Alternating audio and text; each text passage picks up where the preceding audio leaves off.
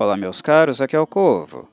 Neste podcast estarei falando um pouco sobre o primeiro episódio da série Wednesday da Netflix, já que Wednesday Adams sempre foi minha Adams favorita. Independente da encarnação, da versão que estivermos vendo, eu sempre tenho uma certa simpatia a mais com a Wednesday, o que me leva também a ser um pouco mais gentil nas avaliações que eu faço dela. Mas, como toda obra, os Adams também não seria uma exceção. Há muitas coisas que eu gosto e outras coisas que me desagradam, estarei falando sobre ambas as coisas aqui também naturalmente. Mesmo a Wednesday, nem tudo nela é as mil maravilhas. Mas, como é bem notório na personagem, suas encarnações são muitas, suas versões são várias. Para mim, levando em consideração as obras que eu cresci e que eram mais próximas uh, ao Corvo como pessoa, é claro que a versão da Christina Ricci, a encarnação da Christina Ricci, nos filmes da década de 90, foram as mais especiais. E a Wednesday que eu tenho maior referência não é aquela Wednesday pequenininha, bonitinha e fofinha, embora ainda estranha, mas aquela mais fechada, mais mórbida e sombria que a Christina uh, nos apresenta lá nos anos 90 e que para mim uh, acabou se tornando a Wednesday que eu mais carrego no coração. A Jenna Ortega, de certo modo, ela parte também uh, um pouco né, dessa pegada da Christina Ricci. Já é possível notar diferenças entre a atuação da Christina e da Jenna, mas de certo modo, falando conceitualmente, a Wednesday mórbida, mais fechada, mais macabra, a spooky, uh, como ela mesmo eh, se referiu, utilizou no episódio, que também é um termo presente no tema da família Adams, né, musical, uh, o, o spooky, né, a macabra, sombria, taciturna uh, Wednesday acabou se, se, tornando a mais memorável, mais presente em pessoas da minha geração uh, e de gerações passadas também. E claro, para aqueles que de alguma forma assistiram os filmes da década de 90 e têm por eles algum tipo de carinho. Mas vamos lá, meus caros. Prometo não ser nem sempre tão uh, caridoso nas minhas palavras quando, quando estiver me referindo ao Wednesday de maneira em geral. Uh, tem coisas que eu gostei no primeiro episódio, algumas outras que eu ainda, ainda não posso dizer que não gostei, mas que estou um pouco receoso com a possível direção que elas irão tomar, mas isso é papo para o decorrer do podcast. Uma coisa que eu acho importante falar desde já é sobre a participação, a presença na integral do Tim Burton nesta série aqui. Desde aquela época, eu, eu acho até natural é, as pessoas olharem para os filmes noventistas dos Adams e pensarem que aqueles filmes foram de alguma forma produzidos ou dirigidos pelo Tim Burton. Por quê? Porque a estética dos Adams é próxima, muito próxima, até mais antiga, claro, óbvio, do que uh, o Tim Burton costumou fazer em sua carreira, né? o tipo de abordagem que ele tinha com suas obras antigas. Burton sempre foi muito mergulhado no, no gótico, e não apenas no sentido estético da palavra não apenas em termos visuais, mas também textuais, conceituais. Não é à toa que uh, o diretor também é um grande fã, apreciador das obras do Edgar Allan Poe.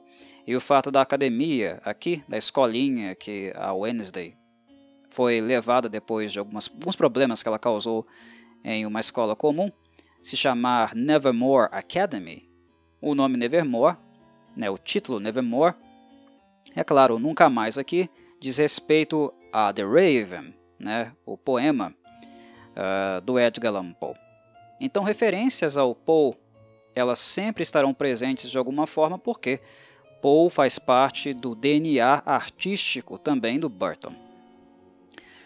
Poe, como algumas pessoas devem suspeitar e algumas já sabem, aquelas que me escutam há mais tempo, é um também é um dos meus escritores favoritos. Então é mais do que natural eu gostar das coisas que o Tim Burton faz, ou melhor, das coisas que ele fazia. porque, de maneira em geral, eu não fico extremamente, plenamente satisfeito com o trabalho do Tim Burton, do ponto de vista textual e também é, estético. Para falar a verdade, eu não fico plenamente satisfeito com os trabalhos dele desde Sleep Hollow. Aquele trabalho né, do, que ele fez sobre o Cavaleiro Sem Cabeça, que conta com o Johnny Depp no elenco e também a Christina Ricci. A Christina Ricci, no caso, em Wednesday, série da Netflix, ela está fazendo sua segunda colaboração profissional com o Tim Burton. Não a primeira, mas a segunda. Uh, Para quem uh, não se lembra, ela é, é, aquela bruxinha do bem uh, lá em Sleep Hollow. É uma espécie de parceira romântica, né? ou que tem pretensões românticas com o, o Crane, o personagem do Johnny Depp. Então aqui é um reencontro entre os dois. Na verdade, são, a, a série em si ela marca dois reencontros. O reencontro de Christina com os Adams e o reencontro dela também com o Tim Burton. Uh, mas enfim, uh, falando de Christina e falando de Burton, eu creio que uh, o Burton em si ele sempre foi próximo da proposta, esteticamente falando, conceitualmente falando. e era um interesse dele, claro, evidente, ele deixou isso público várias vezes, né? Que ele tinha desejo, pretensão de algum dia experimentar alguma coisa com os Adams. E não é à toa, reforça, não é à toa que as pessoas olham para aqueles filmes noventistas e pensam que aquilo ali uh, seria uma produção do Tim Burton. Depois elas vão lá consultar os créditos e descobrem: nossa, não é um filme do Tim Burton, mas parece tanto. Não é por acaso. Os Adams e Burton compartilham divisões, sensos artísticos muito similares. E no caso aqui não os Adams, né, mas o Charles Adams, o criador, o cartunista que criou os Adams. E de certo modo, uma das coisas que me agradaram também no primeiro episódio foi o fato de o Tim Burton não se esquecer disso. Há algumas referências aqui aos trabalhos noventistas, naturalmente, mas algumas coisas é, contextuais, né, uh, conceituais. Uh, o texto em si ele não deixa de fletar também com referências muito mais antigas, né? lá do início do século XX, coisas que o Charles Adams escreveu. Um exemplo muito marcante nesse sentido é a participação aqui do Luiz Guzmán como o Gomes Adams. Ele é perfeito para o papel, inclusive até a linguagem corporal do personagem, o Luiz Guzmán fez muito bem. Ele é um dos destaques do episódio, embora algumas pessoas vão chiar. Nossa, ele está tão diferente. Esse, esse, esse é o Gomes mesmo? A questão, meus caros, é que não é o Gomes do Raul Julia. Muito pelo contrário, esse é um Gomes muito mais próximo do conceito original dele, né? Aquele Gomes suave, né? Esteticamente mais bonito dentro dos padrões da sociedade. Não que o Raul Julia era muito bonito, ele não era não. Mas, enfim, é, o, o, o Gomes das antigas, ele era mais baixinho, gordinho, roliço. E do mesmo modo, muito romântico, né? muito uh, imerso na relação que ele tem com a Mortícia. Com uma devoção até maior. Uh, enfim, a representação física do Gomes e, na verdade, também a atuação cênica do Guzmán e o que ele fez com o personagem aqui é muito, muito mais próxima, mais fiel do Gomes original. Então, Wednesday, claramente no primeiro episódio, mostra que o Burton vai usar daquilo que ele sabe, daquilo que ele utilizava nas suas obras clássicas mais old school, da sua filmografia, vai usar referências noventistas porque elas são muito queridas na memória de um público que ainda respira aqueles filmes ou se lembra com muito carinho deles. Mas ao mesmo tempo ele não vai deixar de referenciar o pai dos Adams, que é o Charles, né? E isso é algo que me agrada muitíssimo. Os Adams eles têm versões diferentes, encarnações diferentes, mas eles sempre são especiais de algum modo. O que faz deles especiais é esse contraste com a normalidade, independente de qual época estejamos falando. Uh, no século XX, vocês podem escolher qualquer década, convenção social, né, ideologias próprias de época, né, um perfil estético, né, o que é considerado feio, bonito, adequado, não polido. São conceitos, são costumes que, quando nós eh, olhamos historicamente a dinâmica da sociedade, é claro que nós vamos encontrar muitas diferenças entre os anos 30, os anos 40, com os anos 70, 80. É, são questões que sempre estão mudando. Né? Nossa visão do que seria uma sociedade ideal sempre muda com o passar do tempo. Os Adams eles se encaixam entre aspas, né, porque é um termo bem escorregadio quando estamos falando deles, né, na verdade é o, é o contrário, eles não se encaixam, uh, mas eles se encaixam em qualquer época, ou seja, no sentido deles poderem ser retratados em qualquer época, mas não se encaixando em nenhuma, independente de qual seja porque eles sempre vão ser esquisitões, excêntricos, contraventores em qualquer ambiente, em qualquer momento que estejamos falando. E a série da Netflix, é claro que vai ser uma adaptação muito mais conectada, ambientada no nosso tempo, no tempo atual e não em décadas passadas, até porque os Adams, embora eles sejam muito antigos, não necessariamente também. As gerações mais novas, uh, tiveram oportunidade de se conectar com eles de uma forma um pouco mais íntima, digamos assim. É claro que eh, houve aquelas animações, né, animações foram produzidas dos Adams em si, mas para o live action, pessoas de carne e osso, cinema, TV realmente sendo produzido com pessoas reais, ah, as gerações mais recentes, né, mais novas, elas não tiveram oportunidade de entrar em contato com, Adams, com os Adams, perdão. E o que é triste, né? E de certo modo me agrada muito a ideia de que eles estão tendo essa oportunidade agora através da mais extrema dos esquisitos, né? Da estranha entre os estranhos, da, daquela que gera estranheza e até assombro por parte daqueles que já são os outcasts, né, os excluídos, que no caso aqui é a Wednesday. E o fato de gostar da Wednesday, no meu caso, gostar da Wednesday é justamente por isso, porque ela é a mais estranha de todos os estranhos. Eu gosto de coisas estranhas. Uh, mas, enfim. Uh, uma coisa que eu não posso deixar de, de mencionar para os saudosistas é que, independente da época que a Wednesday vai ser adaptada, vai ser apresentada, uma época não é capaz de subjugá-la, subordiná-la aos padrões. E é aí que reside a graça, é aí que reside a longevidade não apenas da Wednesday, mas também dos Adams. Não importa a época, tudo que pertence a uma época é antiquado para os Adams. E toda geração, toda época, todos os padrões sociais de uma determinada era, uh, em contrapartida, né, quando, nós, quando uma pessoa comum, uh, adaptada aos padrões, eh, dos anos 2010, por exemplo. Uh, se, uma, se, uma, pessoa olha para os Adams, eles não se encaixam, eles são estranhos. E isso acontece também nos anos 90, vai acontecer em qualquer década que nós encaixarmos os Adams. Não importa. Não importa se a série agrega ao seu arcabouço conceitos modernos. Né? Não importa se, ah, eles poderiam ter feito uma série dos Adams à moda antiga, Stranger Things é adaptada nos anos 80, por que não, fa não fazem isso com os Adams também? Por que não se aproxima historicamente também de um contexto dos anos 90?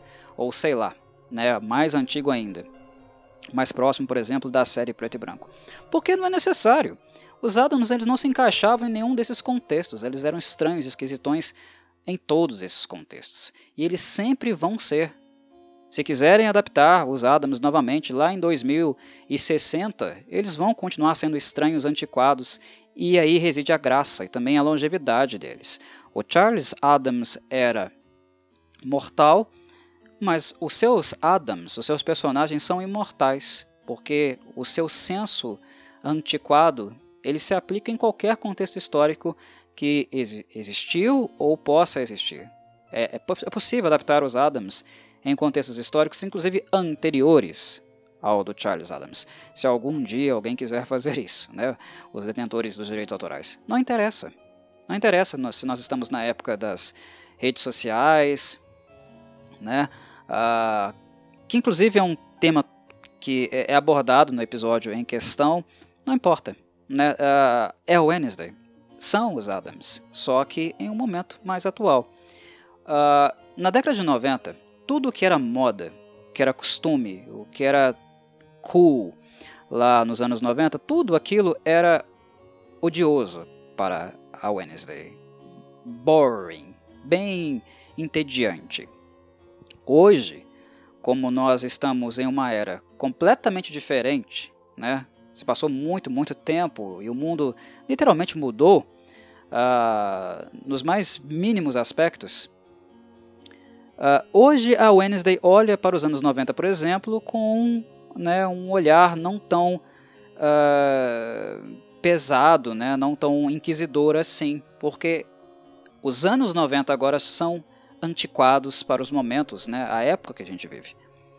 Uh, e isso também revela, de certo modo, uma necessidade né, das coisas continuarem, né, da, da fila andar, de nós deixarmos um pouco o saudosismo de lado, porque o que é relevante, o que é atual no momento, é o ponto, de fato, onde os Adams podem entrar e fazer suas ironias, seu sarcasmo, né?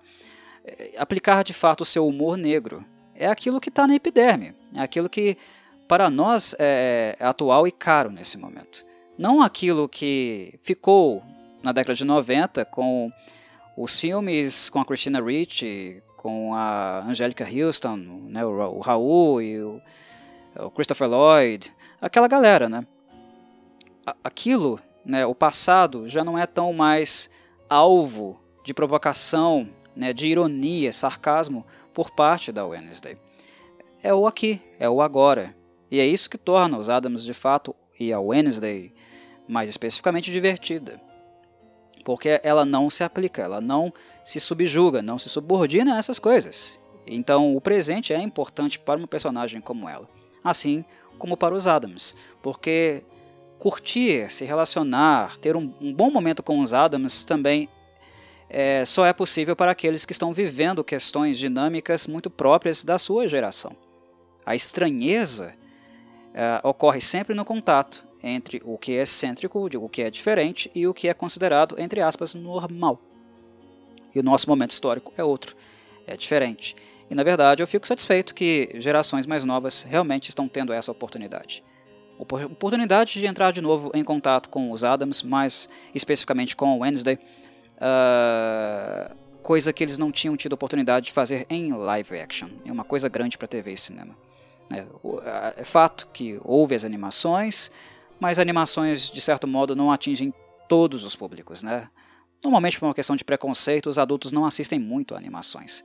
E agora, tá, que está disponível numa plataforma de streaming acessível, né, se comparado a outras mais é, caras, digamos assim, né, a Netflix é bem mais barata do que serviços de assinatura que tem por aí. Uh, de certo modo, o Wednesday vai estar um pouco mais próxima também do público adolescente, jovem adulto e um pouco mais velho. Né? Uh, isso é bom, isso é bom. Os Adams mereciam uma coisa assim.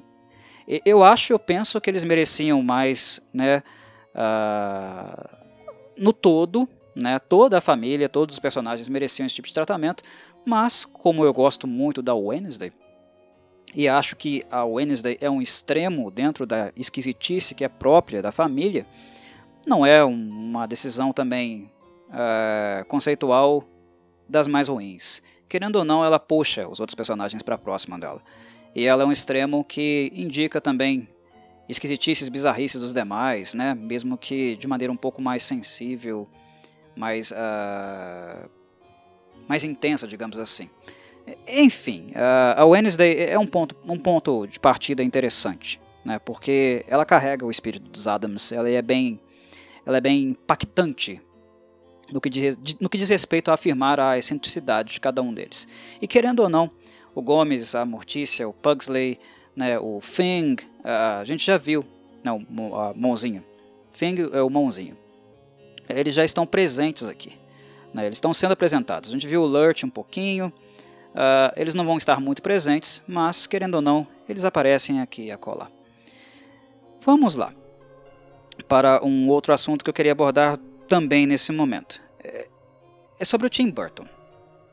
Uh, é natural que o nome dele uh, seja muito reconhecido, pesado, e as pessoas, quando pensam em uma série Wednesday dirigida pelo Tim Burton, uh, tendem a colocar sobre ele todos os créditos, todas as críticas, todos os créditos. Não é bem assim que a banda toca, não, meus caros. Eu acho que o público é muito mal acostumado em relação a procurar saber, sabe, quem está realmente por trás das coisas que eles estão assistindo. O público em geral não se pergunta muito quem escreve, quem produz, é ideia de quem, é conceito de quem. Tim Burton é um nome forte, foi escalado como o diretor e é quem de fato está dirigindo. Ele também atua aqui como produtor, mas tem muito mais gente trabalhando, inclusive gente que criou o conceito da série como um todo. Uh, e dar crédito para as pessoas corretas também é ideal, no sentido de que quando houver críticas né, uh, positivas ou negativas, uh, delas serem feitas também visando a equipe como um todo, todos aqueles que participam da construção do conceito de uma série. A, essa série não é do Tim Burton, ela é dirigida pelo Tim Burton, que sempre, como falei anteriormente, sempre esperava uma oportunidade para fazer algo assim, porque ele se encaixa na proposta é algo muito próximo também da visão artística dele. Mas a série não é dele, ele dirige e produz. É claro que aqui na fotografia nós já vemos uh, sinais muito claros né, do, do senso estético dele. E o que é interessante também né, notar uh, é que nós temos aqui um Burton tardio, não é o Burton old school. Uh, algumas pessoas tenderão a dizer que o Burton está voltando à forma antiga, à boa forma dele. Não é bem por aí não. Eu não vejo isso. É claro que eu assisti apenas um episódio, é um pouco cedo para julgar, mas o que eu estou vendo aqui não é um retorno às origens e às raízes góticas, puramente góticas do Tim Burton. Na verdade, o que o primeiro episódio de Wednesday deixou bastante claro é que nós temos aqui um híbrido entre os Burtons. O Burton mais preto e branco, mais a cara da Wednesday, né, das suas predileções cinzas, é, da forma como ela enxerga o mundo, se veste e tudo mais, mas também um Burton mais colorido, né, de filmes mais coloridos, né, uh, como vemos nas suas adaptações de Alice, da Fábrica de Chocolates, um Burton mais tardio, que brinca mais, mexe mais, trabalha mais com cores. Nós temos um híbrido disso aqui. E eu acho que a cena, o encontro da da Wednesday com a sua colega de quarto na Nevermore Academy, depois dela ser expulsa do colégio uh, público que ela uh, frequentava, porque tinham os moleques né, fazendo bullying com o Pugsley e só a Wednesday, como você sabe, né, só o Wednesday que pode maltratá-lo, ninguém mais, ora. Uh, depois que ela solta aquelas piranhas na piscina, e inclusive ela, uma, algumas delas né, comem as bolas do, do bully, uh, os Adams são forçados a mandar a mandar a Wednesday para esse lugar chamado Nevermore Academy, que, uh, como falei, é né, uma referência muito clara ao Edgar Allan Poe, que é uma espécie de uh, escola para pessoas especiais, né, diferentes, né, os desgarrados, os outcasts, os excluídos. Uh, escolham um termo que for mais compatível com o olhar de vocês, mas qualquer um se encaixa. Enfim, ela acabou sendo forçada a ir para lá, né, porque as questões que envolviam o incidente eram questões também de ordem judicial. Inclusive, né, o que é bem cômico, a Wednesday também está sendo forçada a passar por sessões eh, clínicas, psicológicas. Ela está frequentando uma terapeuta, uma psicóloga. Uh, não deu muito certo no primeiro episódio, não.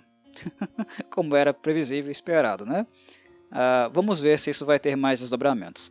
Mas enfim, uh, ela acabou indo para essa escola uh, e nessa escola ela encontra a parceira de quarto dela. A relação entre as duas está ainda muito no início, né? Os indicadores ah, iniciais são claramente né, de um contato entre dois mundos opostos, porque a Wednesday é sempre cinza e a menina, a pequena lobisomem que não consegue se transformar, é toda coloridinha, né? Ela encontra o quarto da menina todo, todo colorido, né? Todo arco-íris, tem todas as cores possíveis naquele lugar. E tem uma cena muito marcante, emblemática, que é quando a, a, a Wednesday ela pinta, ela descolore, na verdade ela descolore, né? ela não pinta. Cor, uh, em termos de cor, o negro, né, o preto não é cor, é ausência de cor. Uh, a, Wednesday ela descolore completamente a metade do quarto. Uh, de um lado tá, estão as cores, a modernidade, né, uma típica teen, né, adolescente da época atual, e do outro lado a Wednesday que também é adolescente, mas com só com né, o negro, o branco, a, os, a máquina de escrever que ela utiliza para para fazer redação ainda, né, a, vitrola para escutar vinil, coisas assim, né? Uh, coisas antigas, o apego que ela tem ao clássico, ao passado, né? Ao já uh, tecnologicamente tecnologicamente obsoleto, digamos assim. Uh, e ali nós temos o contraste não apenas dessa divisão, dessa diferença entre duas personagens, mas fotograficamente falando, aquilo eu vejo que será, pelo menos eu percebi isso no primeiro episódio, aquilo será também a coordenada do Tim Burton para a série como um todo. De um lado as cores, de um outro o gótico. Ele pisou no gótico, ele trabalhou, investiu muito tempo criativo no gótico, mas ele também mexeu com coisas coloridas mais quentes. E fotograficamente, artisticamente, eu penso que o Tim Burton vai trabalhar com os dois mundos. Foi o que o primeiro episódio, de modo em geral, deixou uh, em mim, em termos de percepção. É, é uma obra híbrida de dois Burtons, o gótico e o mais, uh, mais próximo das cores, uh, mais próximo do calor, em termos de paleta, né, digamos assim. Uh, Wednesday é isso. É, e eu não vejo isso mudando nos episódios seguintes, nos sete seguintes. Dificilmente. Mas ele está tendo ajuda, tá? Uma coisa que eu gostaria de falar, e retomando aquilo que eu falei, que o Tim Burton não está fazendo isso tudo sozinho, é que tem dois caras, que, inclusive caras que trabalharam várias e várias vezes juntos. Eu estou falando do Alfred Goog e do Miles Miller. Em TV, eles ficaram conhecidos por causa da série Smallville, aquela mesmo, do Clark Kent, adolescente, uh, da Lana. Quem aí né, cresceu nos anos 2000, no início dos anos 2000, né, na primeira década, deve se lembrar bastante dessa série, porque ela marcou a época. Né? É uma adaptação de TV do Superman que marcou uma geração. Eu nunca gostei de Smallville, não sou fã daquela série, mas é impossível não reconhecer o quanto ela foi importante para aquela geração. Eu assisti muitos episódios, acompanhei a, a série, né, eu falo com autoridade, eu não sou alguém que viu algum episódio aqui e acolá. No geral, eu não gostei muito de Smallville, mas é porque eu não sou fã do Clark Kent, eu não sou fã do Superman. Dentro da DC, ele está longe de ser uh, uma das minhas figuras favoritas, nunca foi. Eu não gosto do Clark. Eu gosto de alguns vilões do Clark, né, do Superman, mas não gosto do Clark em si. Então, uh, uh, Smallville não é uma, das, uma série muito querida, marcante para o meu coração, uh, mas eu, eu, me lembro perfeitamente como ela impactou toda uma geração. Né? Ela é importante. De fato, ela é importante para a história da TV, história também das adaptações né, de heróis e vilões para a TV, no caso, mais especificamente da DC. Foi ali que o Alfred Goog e o Miles Miller, foi ali que eles ficaram um pouco mais conhecidos. Mas eles também tiveram trabalhos conjuntos, participações em filmes previamente, né? Showtime, uh, Little Weapon 4, né? Máquina Mortífera 4, uh, Spider-Man 2, enfim, é, eles trabalham há muito tempo juntos. E aqui eles são os criadores da série. Eles estão trabalhando para a TV de maneira muito pontual. Então, criativamente falando, não é o Burton sozinho, embora ele tenha alguma participação, obviamente. Né? Ele, ele é quem está dirigindo, é ele que manipula, condiciona a, a, lente, ele também é o produtor, a série tem a cara estética dele. Mas não é só ele. Uma outra pessoa também importante é a Carmen uh, Pepeleia. A Carmen, vocês talvez uh, não devem ter ouvido falar sobre ela, inclusive eu não tinha ouvido falar também, tive que fazer alguma pesquisa para descobrir quem que é, é, se trata da Carmen, né? Mas eu descobri que antes de trabalhar aqui com a produção, ela inclusive está muito, né, di diretamente ligada à, à produção, ela tinha trabalhado como gerente de produção em Wonder Woman, né, a Mulher Maravilha. É um, é um bom filme, né? Dentro daqueles que a DC apresentou na última década, é um dos menos ruinzinhos. Uh, e ela trabalhou como gerente de produção uh, naquele filme. Aqui ela também exerce, está trabalhando junto com o, o Tim Burton na produção. Tem vários e vários produtores nessa série. Se vocês pararem um, momento para pesquisar, né, voltar ao background dessas pessoas, puxar aí a ficha e tentar perceber um pouquinho como eles se movimentaram na carreira, vocês vão perceber que tem coisas que não são puramente né, da autoria, uh, né, da responsabilidade do Tim Burton, mas também de outras pessoas. Eu acho que isso é importante, meus caros, dividir crédito. Né? O Tim Burton é um nome pesado, obviamente é, mas a série não é um bebê dele, é um bebê também dele, né, mas de outras pessoas. Eu creio que, criativamente falando, em termos de visão, a, a, a série é mais do Alfred Goog e do Miles Miller do que do Burton. Embora, esteticamente falando, né, e como a lente né, trabalha, claro, ele é o diretor, aí sim tem uma pegada muito mais próxima né, do que nós estamos acostumados em décadas assistindo a filmografia do Tim Burton. Então, decisões criativas, né, texto, uh, dividam, tá? Dividam o ônus e o bônus, aquilo que vocês gostarem ou não gostarem do que estarão vendo aqui.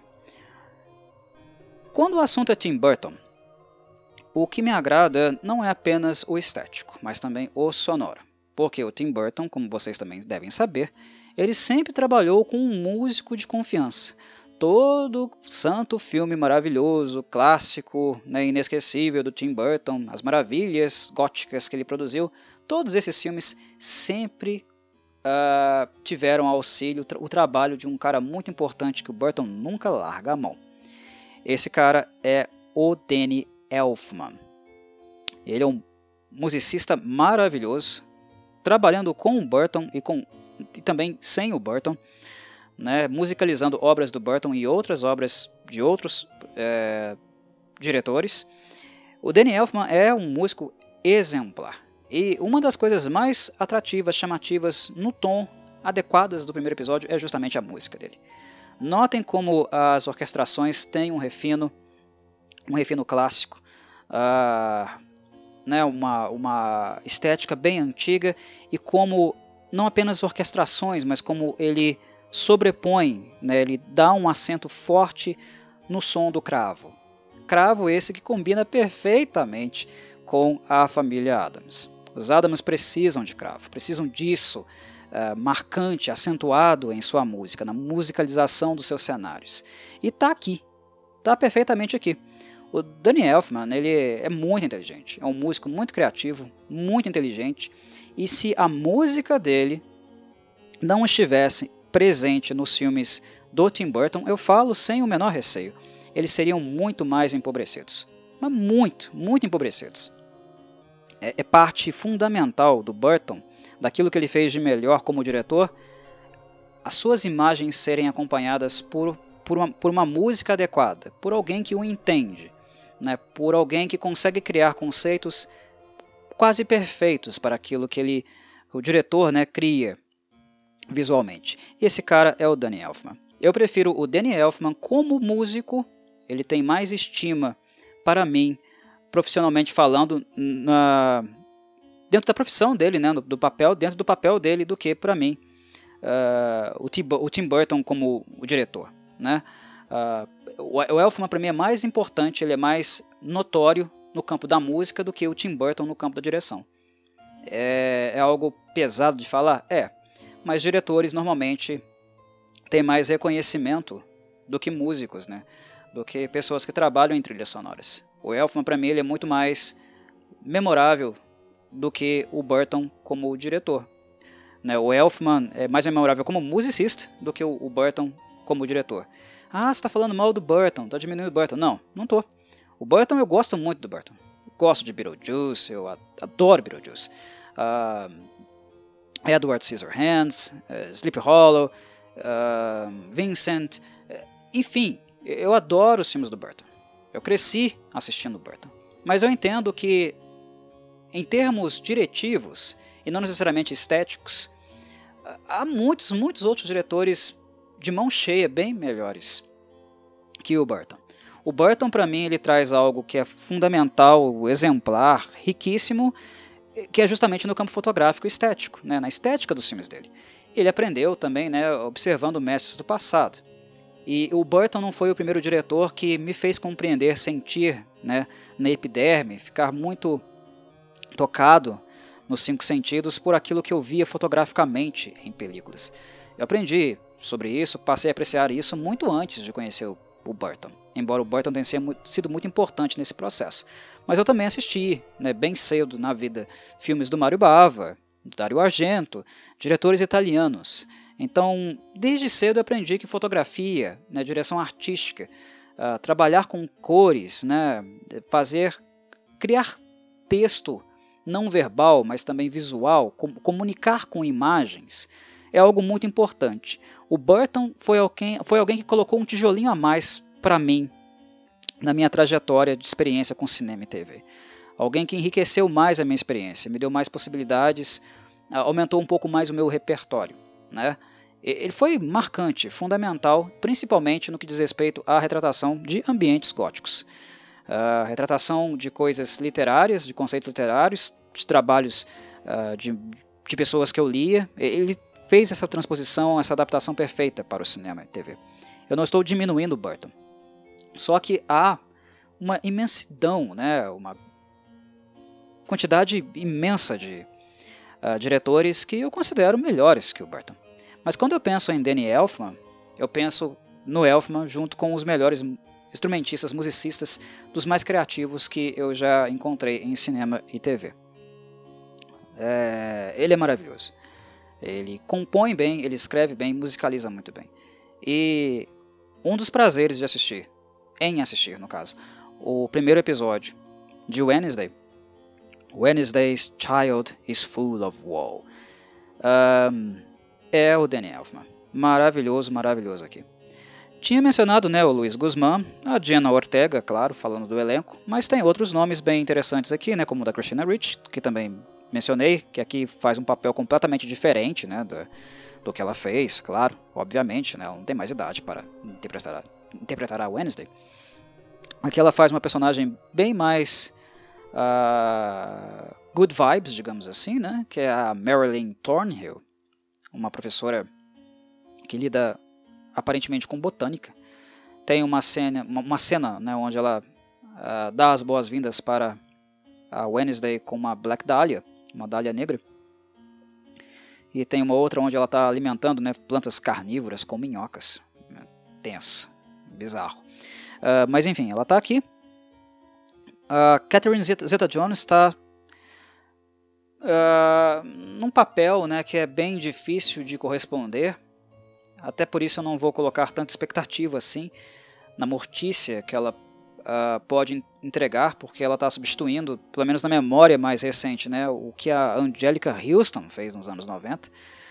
Substituir a Angélica é uma tarefa ingrata. Eu não, não espero a Angélica Houston. E eu nem espero muito assim da Catherine Zeta-Jones, porque faz muito tempo também que eu não vejo um trabalho sólido da, da Catherine. Enfim, eu não tenho grandes expectativas para a Mortícia. E eu acho até bom que o trabalho não tenha um, um enfoque muito em cima da personagem. Mas querendo ou não, o que a Catherine Zeta-Jones entregou no primeiro episódio é ok. É ok, não é maravilhoso, não é espetacular, até porque o acento não está neles. Né? O acento é todo na Wednesday, é uma série da Wednesday. Mas aqui nós já vemos que uh, o conflito entre mãe e filha, na verdade o conflito, o conflito entre Wednesday e os pais, né, o Gomes e a Mortícia, vai ter um papel importante aqui. Há um nível de sentimentalismo, embora essas palavras sejam essa palavra seja estranha para Wednesday, mas enfim, tem, existe um, um, um, conflito, né, uma tensão no ar, principalmente no que diz respeito ao fato da Wednesday sempre acreditar que os pais querem transformá-la em uma cópia de si mesmos. ela se sente oprimida, perseguida e, obviamente, sendo Wednesday, é próprio da personagem, né? Ela vê os pais como carrascos. E há uma, né, um destempero natural para os Adams, tá, meus caros? Para os Adams. Entendam que tudo que eu disser nesses podcasts, eu estou dizendo como referência aos Adams, tá? Não as pessoas, uh, entre aspas, normais. Uh, há um destempero entre as duas, um, uma, né, um claro movimento de uh, agressividade da, da Wednesday para com a mãe, e o que é até interessante, porque poucas pessoas, de fato, pod podem machucar os Adams. Né? dizer palavras a eles que são de fato difíceis, dolorosas, que criam realmente feridas muito profundas. A Wednesday é a personagem entre os Adams que é capaz de fazer essas coisas. A Wednesday é, a, é aquela que diz uh, coisas que podem de fato machucar um Adams. E machucar a Mortícia é a coisa que ela faz nesse episódio. Uh, e como Adams, né, há um sentimento ambíguo por parte da Mortícia. Né? Ela está triste, machucou, feriu o coração, mas ao mesmo tempo orgulhosa, porque quando a Wednesday diz que não tem coração, né, é claro, isso é, é motivo de orgulho para uma mãe, uma mãe da família Adams. Enfim, há uma tensão clara entre elas, mas pelo andar do roteiro, pela direção conceitual que uh, o Goog, o, o, o, Miller e o Burton escolheram, uh, aparentemente a proximidade, a distância entre, na verdade a distância, né, entre Wednesday e Mortícia vai ser reduzida com o tempo. Definitivamente vai ser reduzida com o tempo. Porque a Wednesday está tendo visões. Ela tem visões sobre coisas que aconteceram, coisas que estão para acontecer. Né? Ela, ela é afetada por tais visões. E essa tradição mediúnica está na família Adams, né? Vocês devem se lembrar há muito tempo. Uh, a Mortícia é parte, né, uma figura importante nesse sentido conceitual, né, nessa questão da mediunidade, mas também a vovó tinha características assim. O que nós não tínhamos visto ainda era esse elemento fazendo parte da personagem Wednesday. Mas aqui ela está sim tendo essas visões estranhas, embora ela tenha evitado falar sobre isso.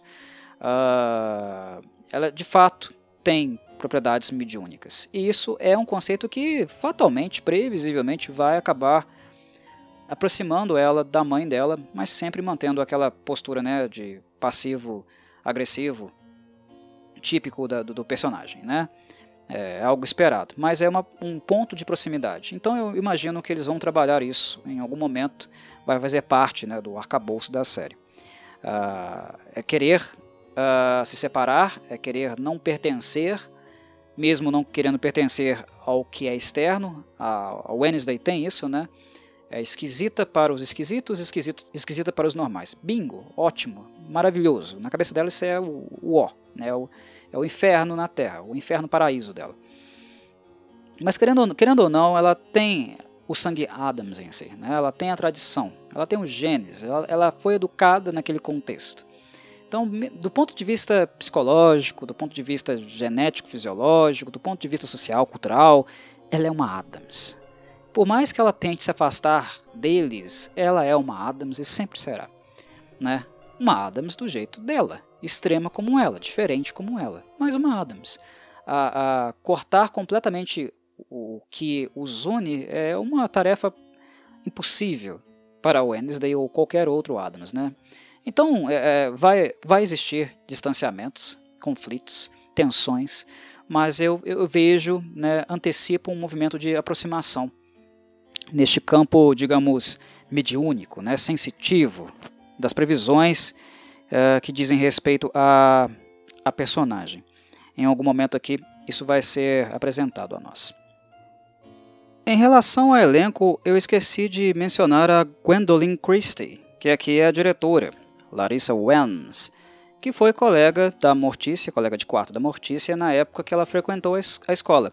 E assim como a Wednesday agora tem uma colega de quarto completamente diferente, toda colorida, uma lobisomem no quarto dela, A Gwendolyn Christie é uma diretora que veste branco, né? Tem uma uh, um perfil estético assim bem diferente, não apenas da uh, Mortícia e da Wednesday, que vestem preto, né?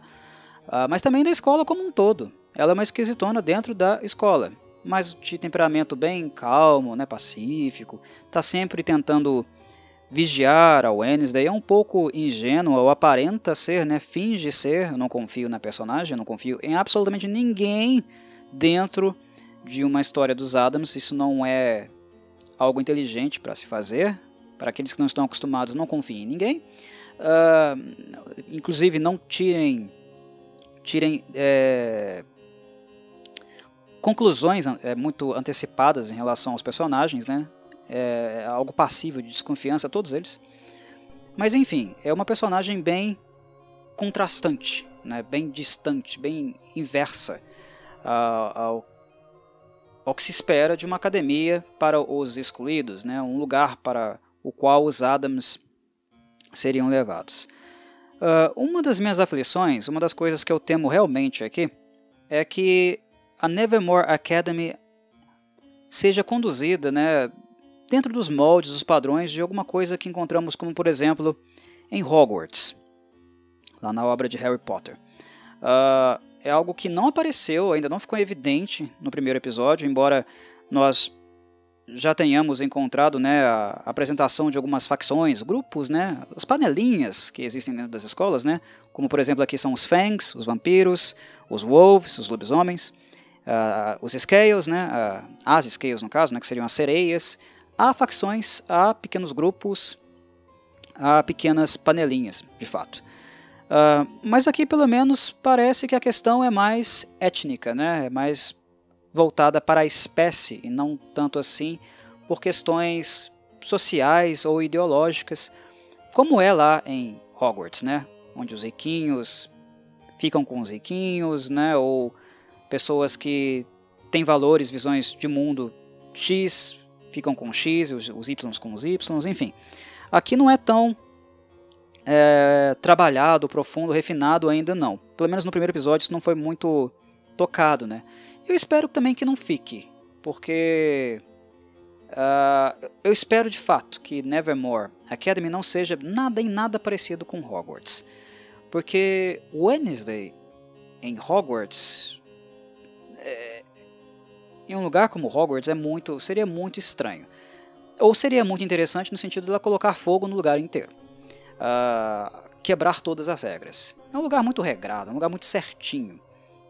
É, Hogwarts é, é, é, um lugar meio bizarro, porque embora a autora, né, a Rowling, ela conduza a escola para ser um lugar de excluídos também, né, já que os bruxos também não são bem vistos pelos trouxas, pelo menos os trouxas que os conhecem, né, que têm conhecimento deles, uh, inclusive apagam a memória dos trouxas e tal. Vocês sabem lá da, da obra de, de, Harry Potter, não vou entrar em pormenores.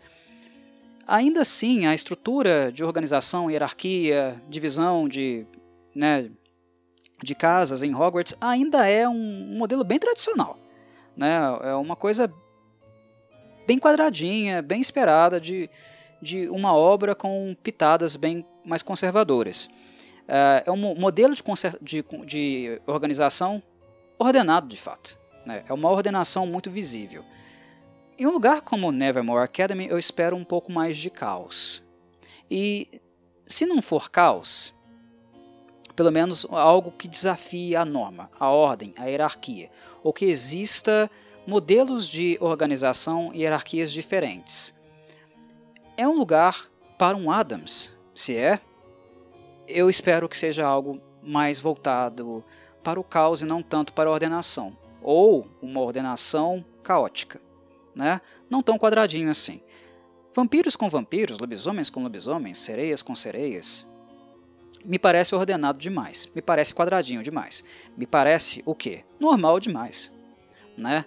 Uh, tudo junto, um pouco misturado. Uh, algo mais desafiador, né? algo não muito normativo. Seria esse acento, essa direção que eu daria para um lugar como Nevermore Academy. Por enquanto, O, o acento é claro, está né? Tá sendo mais na Wednesday e em outras situações uh, do episódio. E não foi tanto assim na parte política, organizacional da escola. Eu entendo isso, né? Eu ainda verei os outros episódios. Mas por hora me parece que está muito quadradinho. Né? E nesse sentido me lembra um pouco Hogwarts.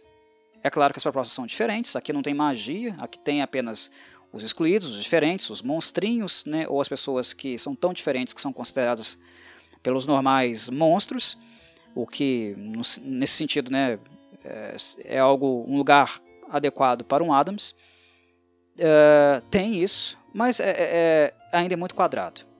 Eu quero algo mais diferente, algo mais caótico, sem conservadorismos. A ideia de juntar vampiros, lobisomens e sereias em grupos, de ter tais distinções, é algo didático, é algo bem-vindo para mostrar que nessa escola existe tais uh, personagens, tais conceitos, mas na maneira, no dia a dia, quebrar barreiras, né, quebrar uh, convenções seria interessante. Né? Se eles se juntarem em grupinhos muito fechados, eu vou achar isso muito estranho. Né? É, o Fangs e o Wolves, né? Grifinória e Sonserina. Coisas muito distintas, que não se misturam muito. Claro, salvo algumas exceções. Né? Gente que uh, circula nos dois mundos. Até que não pertence, por exemplo, a uma Grifinória, mas que se dá bem, conversa, dialoga, trabalha junto com uma criança de Grifinória. Uh, né? Alguém, sei lá, da Lufa-Lufa, enfim. Uh, transições. Né? Transições eu acho que, ela tem que ser, elas têm que ser mais frequentes. Não pode ser algo muito quadradinho, não. Espero que não seja, tá? Uh, porque a mediunidade não é algo novo para os Adams, mas essa coisa de escolinha, né, de ambiente escolar é. é. é. uma proposta que a série aqui em questão está trazendo. O Pugsley, a Wednesday já foram para a escola, conviveram em ambientes assim? Sim, mas aqui o acento é nisso. O ambiente central mais recorrente será este. Será esse lugar.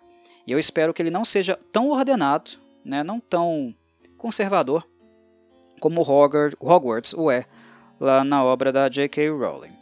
É, no caso, a minha ansiedade, né, a minha aflição inicial caminha mais nesse sentido. Por favor, Burton, Goog e Miller, não me desapontem nesse sentido.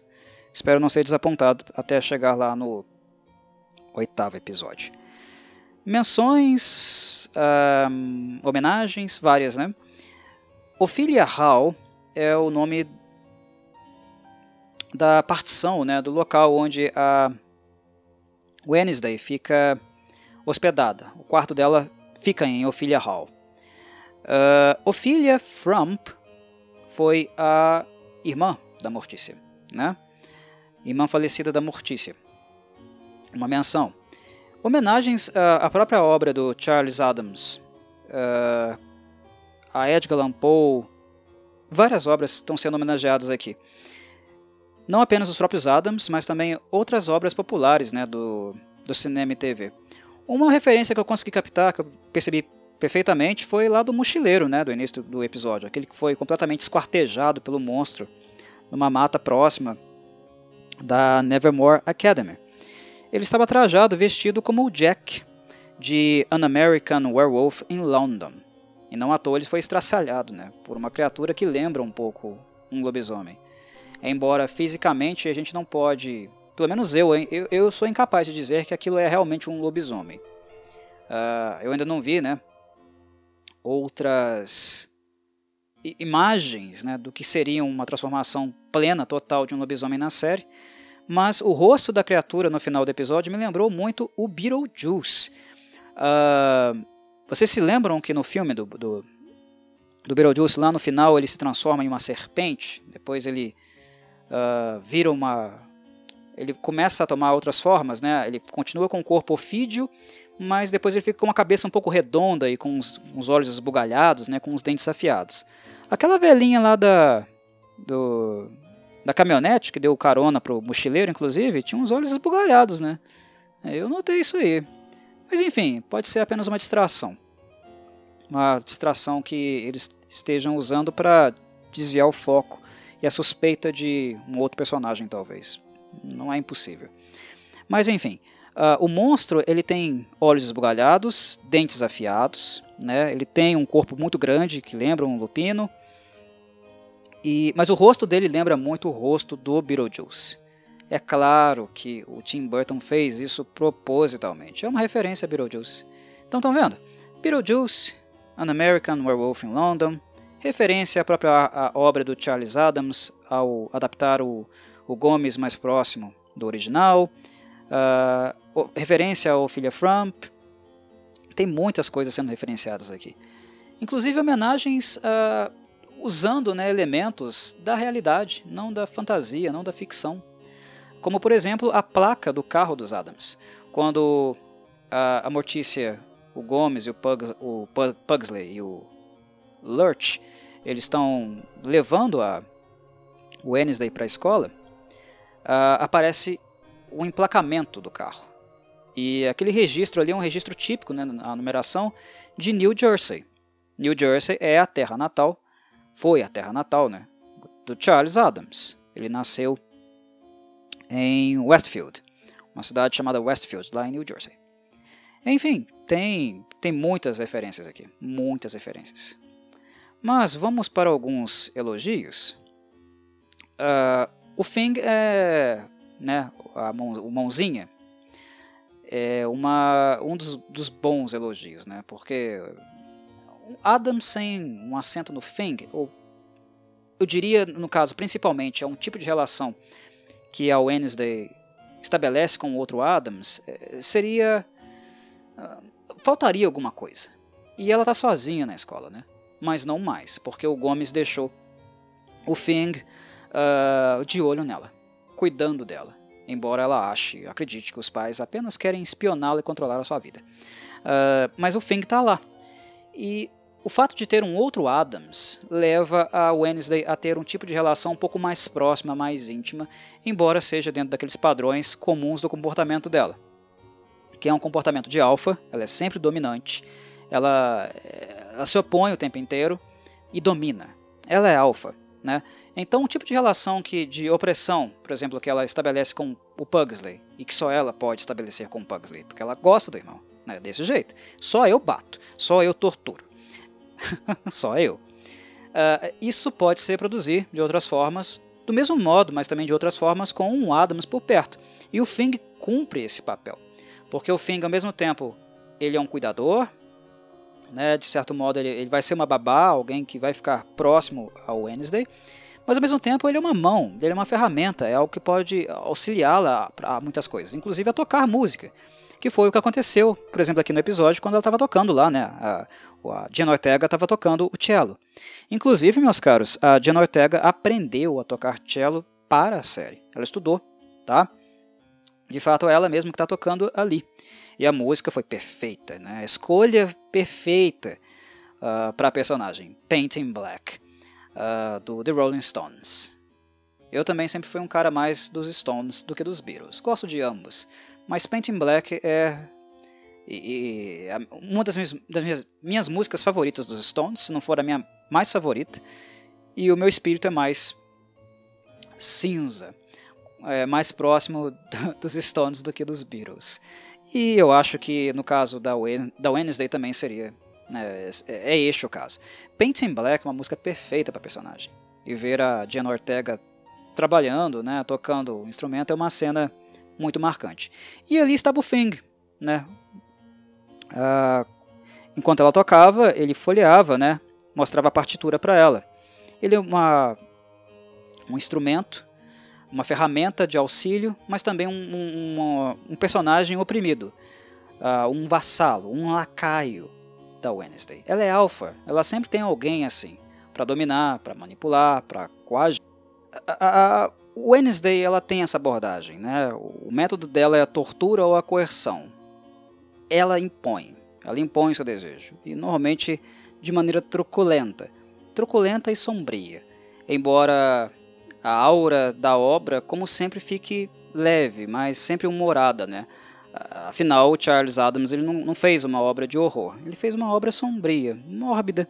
E morbidez é, o, é de fato, né, o que nós mais acompanhamos na personagem, é, de maneira em geral.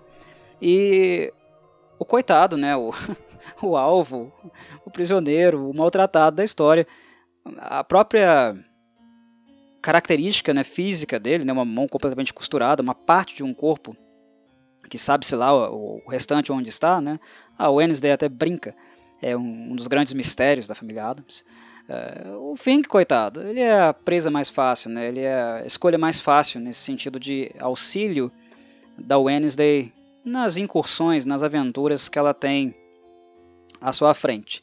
A série, obviamente, vai entrar por uma vereda de mistério, de investigação, aproximando a personagem de fato de uma noção de detetive, né, de uma mini Sherlock Holmes, versão feminina Dark das Trevas, é o que tudo indica, né? E o Feng é uma excelente ferramenta. Mas ele também é importante naquilo que eu mencionei, de estabelecer um vínculo emocional, um modus operandi de tratamento de relação entre dois Adams. Uh, já não basta aqui né, a, a Wednesday não estar muito próxima de personagens comuns. Eu acho isso um perigo também, tá? Como se trata de um ambiente escolar com muitas pessoas diferentes, né, dos excluídos, né, dos monstrinhos, eu temo que a, a, a obra possa perder tônus. Porque um Adams é forte, um Adams sempre se torna mais forte em contraposição aos normais. É uma coisa que eu acho que eu já disse aqui, né? Uh, isso já é um risco, tá? Já é um risco para a série e é um risco inclusive para perder o tônus, é, o que de fato torna os Adams realmente engraçados, que fa faz com que eles de fato sobressaiam. Manter um Adams distante de um outro Adams por muito tempo talvez seja algo problemático nesse sentido. E o Thing, aqui, a presença dele pode ajudar a atenuar um pouco né, essa distância essa saudade que talvez nós sintamos em relação aos outros Adams e ao Wednesday nem tanto. A Wednesday não vai sentir saudade de ninguém. né?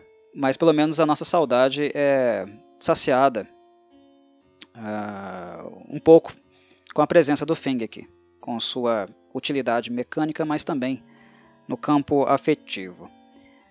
Para variar, né, nada surpreendente, os Adams Qualquer obra da família Adams é, tem uma capacidade de crítica pontual na cara impressionante. Sempre foi assim. Em qualquer década onde. Em qualquer década que a gente esteja lendo os Adams, vai haver algum tipo de crítica, né? algum, alguma alfinetada. E aqui houve várias. Né? As mais interessantes para mim foi uma logo no começo, quando a Wednesday estava falando sobre o modelo escolar, né?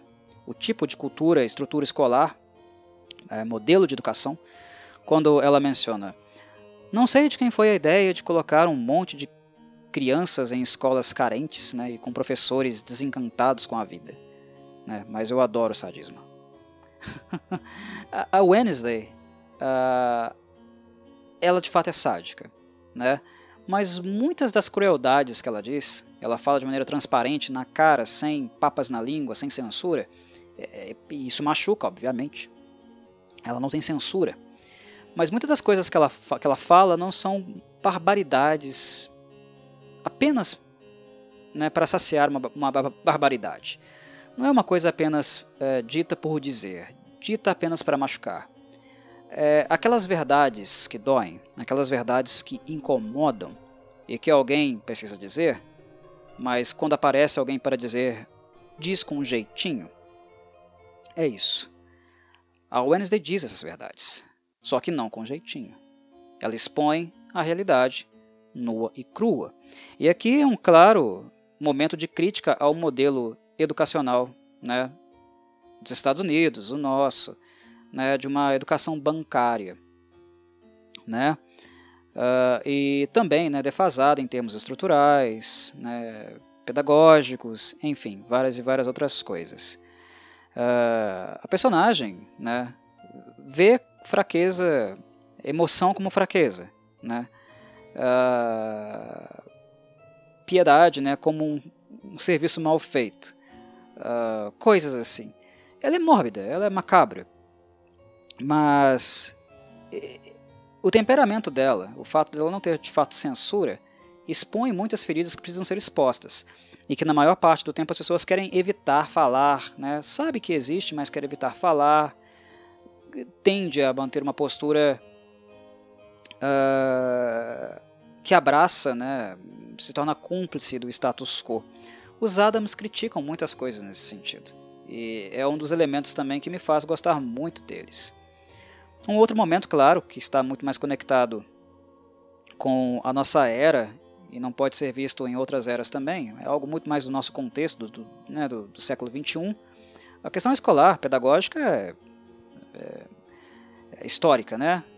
presente desde que a educação de fato existe, enquanto modelo, né, ou modelos, no caso modelos. Mas a questão das redes sociais, da tecnologia, é algo muito mais presencial, é algo muito mais dado ao momento em que vivemos. Né? Tem uma fala dela que é a seguinte: as redes sociais são um vazio de afirmações insignificantes. É claro que a Wednesday está fazendo uma colocação mais no sentido de se reafirmar e reafirmar sua, suas preferências e também seu desprezo pelo que é moda, o que é tradicional, o que é padrão. É claro que ela está fazendo isso, mas aqui é um outro momento, mais um momento onde ela diz, né, uh, verdades, verdades que incomodam bastante. De como as pessoas ficam presas, né, completamente vinculadas, muitas e muitas horas nas redes sociais, tentando se reafirmar, né, fazendo desesperados investimentos no próprio ego e que são, no, no fim, uh, insignificantes, né, em ambientes insalubres, de, muito, de muita agressão, que mais fazem mal à autoestima do que outra coisa. Uh, são verdades que a Wednesday, ao invés de dizer com jeitinho, né, ao invés de dizer com cuidado, com cuidado como por exemplo a terapeuta dela, a psicóloga dela teria, ela vai e esfrega na cara, né, e, e diz isso com sempre com aquela expressão fechada, né, aquela face de aquela face pálida, né, de estátua que ela sempre mantém. Emoção é sinal de fraqueza. E ela levou é, essa expressão, inclusive literal, no sentido físico, né? Porque a cara dela é de paisagem o tempo todo. E uma, e uma coisa que chamou, me chamou a atenção, tá? Eu gostei da atuação da Jenna Ortega de maneira em geral. Não é a Cristina, embora parta tenha um ponto de partida na Cristina, não é a Cristina, tá? Mas é, é satisfatória, é satisfatória porque ela está muito imersa na personagem. Muito, muito imersa. A única diferença que eu senti de fato, e que me incomodou um pouco, mas não porque é um erro, um problema, mas sim porque é algo uh, o qual eu não estou acostumado com a personagem em questão, é a velocidade. Nós vivemos em uma era onde a informação, mas também as expectativas, né, os comportamentos são muito espontâneos, rápidos, imediatos. Né? Nós não temos um dia a dia, nosso cotidiano não é mais um, um cotidiano de atitudes, falas pausadas. É muito rápido, né? é muito dinâmico. A Wednesday é muito rápida, muito rápida nas palavras. Uma coisa que ela sempre foi, né? mas entre uma fala e outra, há pausas. Pausas. Ela fala e se cala, fala e se cala. Ela fala tudo o que ela tem para dizer uma, uma metralhadora de palavras espinhosas. Uh, mas ela para. Ela espera. Uh, a Wednesday é mórbida. E a morbidez dela carrega navalhas, no sentido das palavras, escolher perfeitamente as palavras que mais vão trucidar a sua vítima, como ela fez com a mãe quando ela estava se despedindo. Né? Ela machucou a Mortícia. um, são navalhas precisas escolhidas a dedo. Mas ao mesmo tempo ela é mórbida, e morbidez carrega um pouco de letargia. A Wednesday precisa ser rápida para algumas coisas. Claro que ela precisa, mas também um pouco mais lenta para outras. Até porque planos mirabolantes, extremamente sádicos, malignos, perversos, uh, claro, no sentido Adams, né, de ser esse humor aqui uh, leve, descontraído, sátira, né? Não levem ao pé da letra, repito, não levem ao pé da letra. Uh, às vezes um plano macabro mirabolante extremamente perverso, demora. Né? Uh, é necessário um pouco mais de tempo para fazer algo bem rebuscado, refinado, digno da inteligência da personagem, né? ou da perversidade, por exemplo, de um autor que ela menciona uh, no, no, episódio. Né? Ela diz que leu e que era um perverso de carteirinha, mas um perverso muito estratégico, que foi o Maquiavel. Né? Uh, ela aprendeu italiano para ler o Maquiavel. é uma das revelações também que o episódio aqui faz. Então, a, a, a dinâmica da, da série, como de várias e várias séries atuais, né, é, é uma dinâmica muito rápida. É muita coisa sendo apresentada rapidamente e sem tanto aprofundamento, sem tempo para degustação. E é uma coisa que também me preocupa: velocidade. Uh, é claro que as empresas de streaming trabalham com orçamento, o orçamento é reduzido. No caso da Netflix, raramente né, as séries duram muito tempo, então eles tentam apresentar muitas coisas rapidamente, atropelando, não as desenvolvendo profundamente como poderia ser feito. Então já é um modus operandi, um tipo de comportamento que eu já esperava, tá? Eu já esperava, mas não, não me deixa de desagradar quando a coisa é muito rápida quando a velocidade é muito grande, quando as informações são muitas em pouco tempo. Mas essa é a dinâmica do nosso tempo, do tempo atual. Né? Não é uma dinâmica de momentos, de épocas relativas a cinema e TV, eh, da qual eu cresci assistindo. Não é nada parecido com aquilo que nós encontramos em termos de, de pacing lá nas obras dos Adams dos anos 90. Muito longe daquilo. É muito rápido. E às vezes é necessário pausar. Pausar para refinar, pausar para experimentar, pausar para sentir, pensar, refletir. Wednesday, ela tem esses momentos. Embora ela é rápida, precisa, mortal quando precisa ser. Também, entendem? E a Wednesday da Diana é muito rápida. Muito rápida, rápida, rápida, rápida, o tempo inteiro. Então eu temo que, ah, talvez pela pressa e necessidade da pressa por questões orçamentárias, talvez o Tim Burton tenha sido ah, condicionado a acelerar um pouco né, essa dinâmica também. Isso, de certo modo, afeta um pouco a personalidade da, da, da, da Wednesday, né, do personagem. Né? É, torna a personagem não descaracterizada, mas típica do nosso tempo. Uh, própria do nosso tempo, mas a cara do nosso tempo. Por isso que eu falei, embora a, a, a Wednesday da Jenna seja uma herdeira espiritual da, da, da Wednesday da Christina, é, é da Jenna. É da geração dela. É do momento dela. É do, de um modo de atuar, de se expressar inclusive por questões técnicas, desse momento aqui, do momento atual. Para mim é um pouco estranho ainda, mas é, é uma coisa que eu acho que eu, que eu me acostumo, tá? É muita informação que ela tem que apresentar e rapidamente. A edição, inclusive, né, em séries mais recentes, é uma edição muito rápida. Não é que eles passaram muito tempo correndo. Na verdade, eles filmam o que tem que filmar, apresentam um conceito que tem que apresentar numa cena, em determinada cena, cortam, pausam e depois vão filmar outra coisa. Mas é edição. É, é a forma como as obras de cinema e TV né, na nossa era são editadas. É muito veloz, muito veloz. Não há muita pausa para apreciação, para introspecção. Eu acho que uma série, uma obra como Os Adams precisa de momentos assim, tá? Uh, especialmente uma como essa aqui, que não é totalmente infantil, mas caminha nos dois mundos. Né? É uma série adolescente, com alguns temas né, algumas apresentações gráficas que povoam também o universo adulto. Eu vou sentir falta se a série for muito acelerada assim, do começo ao fim, principalmente no que diz respeito à personalidade, a maneira de se expressar da, da Wednesday.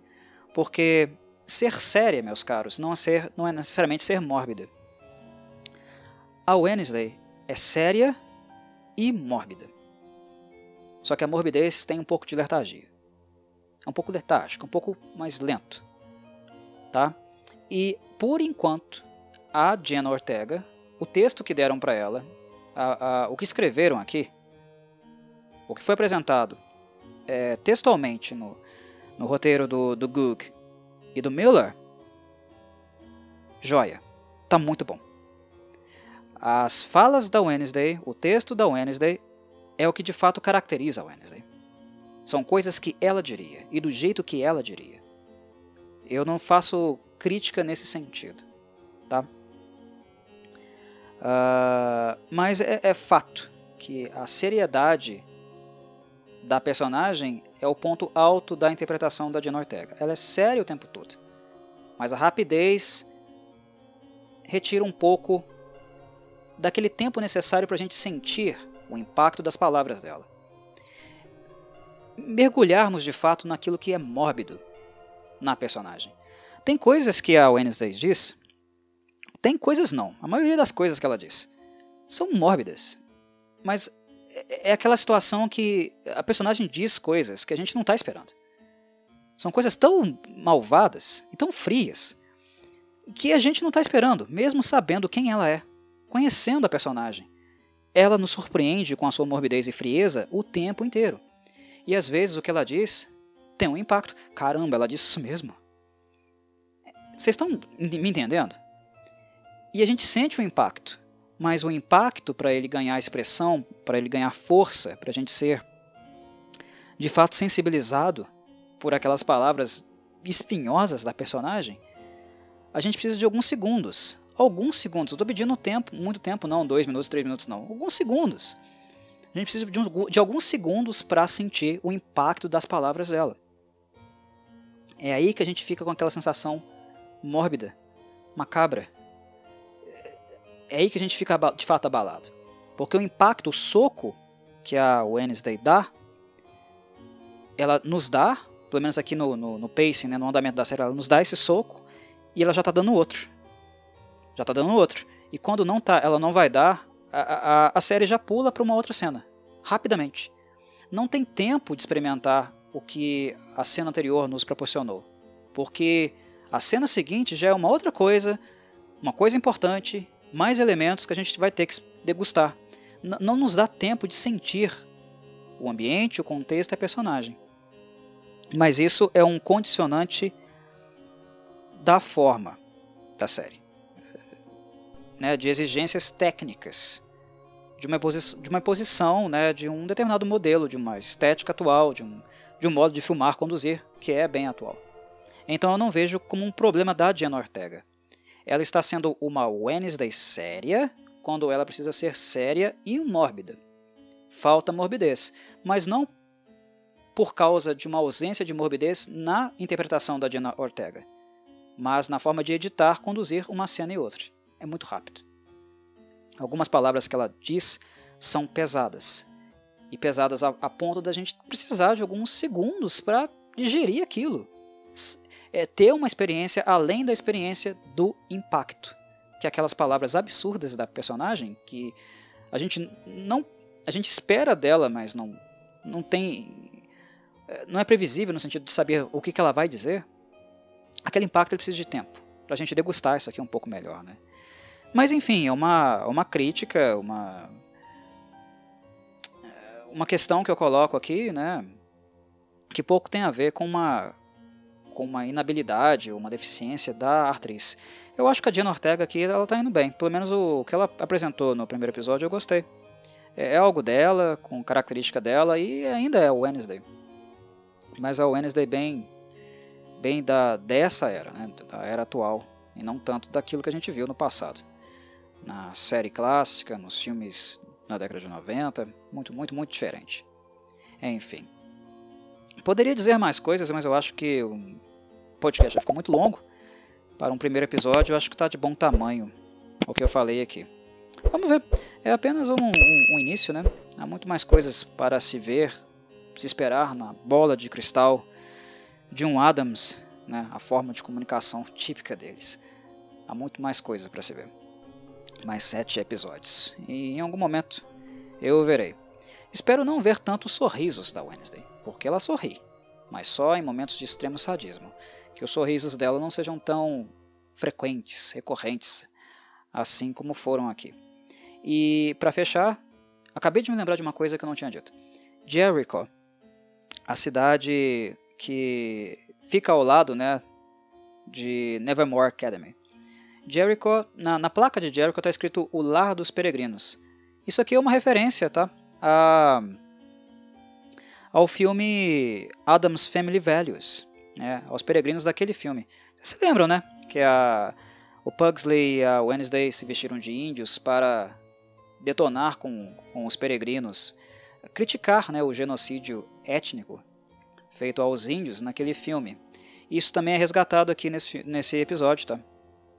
É um início de treta que ela tem com alguns jovens uh, da cidade, que é uma cidade extremamente tradicionalista e a qual tem também né, um outcast, um personagem que não se encaixa lá, né, o filho do, do Marshall, né, do, do delegado, que talvez aí vai ter um talvez um certo destaque na série por também ser né, um excluído, de certo modo.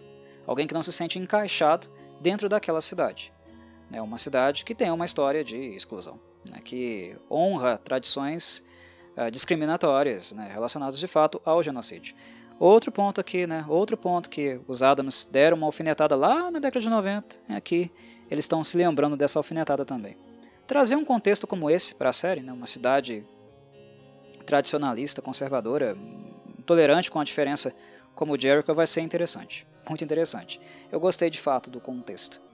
Uh, a história conter lugares assim, que dizem respeito a coisas que nós já vimos, mas sendo ambientadas de uma forma diferente, é interessante. Desde que Nevermore Academy não se torne Hogwarts, eu acho a ideia de uma escola de excluídos interessante também. Vamos ver como os personagens né, evoluem e são desenvolvidos. E como eles se desencaixam e não se encaixam perfeitamente, quadradamente, como eu fiquei com a sensação aqui nesse primeiro episódio. Vamos ver. Obrigado a todos que ouviram. Um abraço e saudações, Corvides.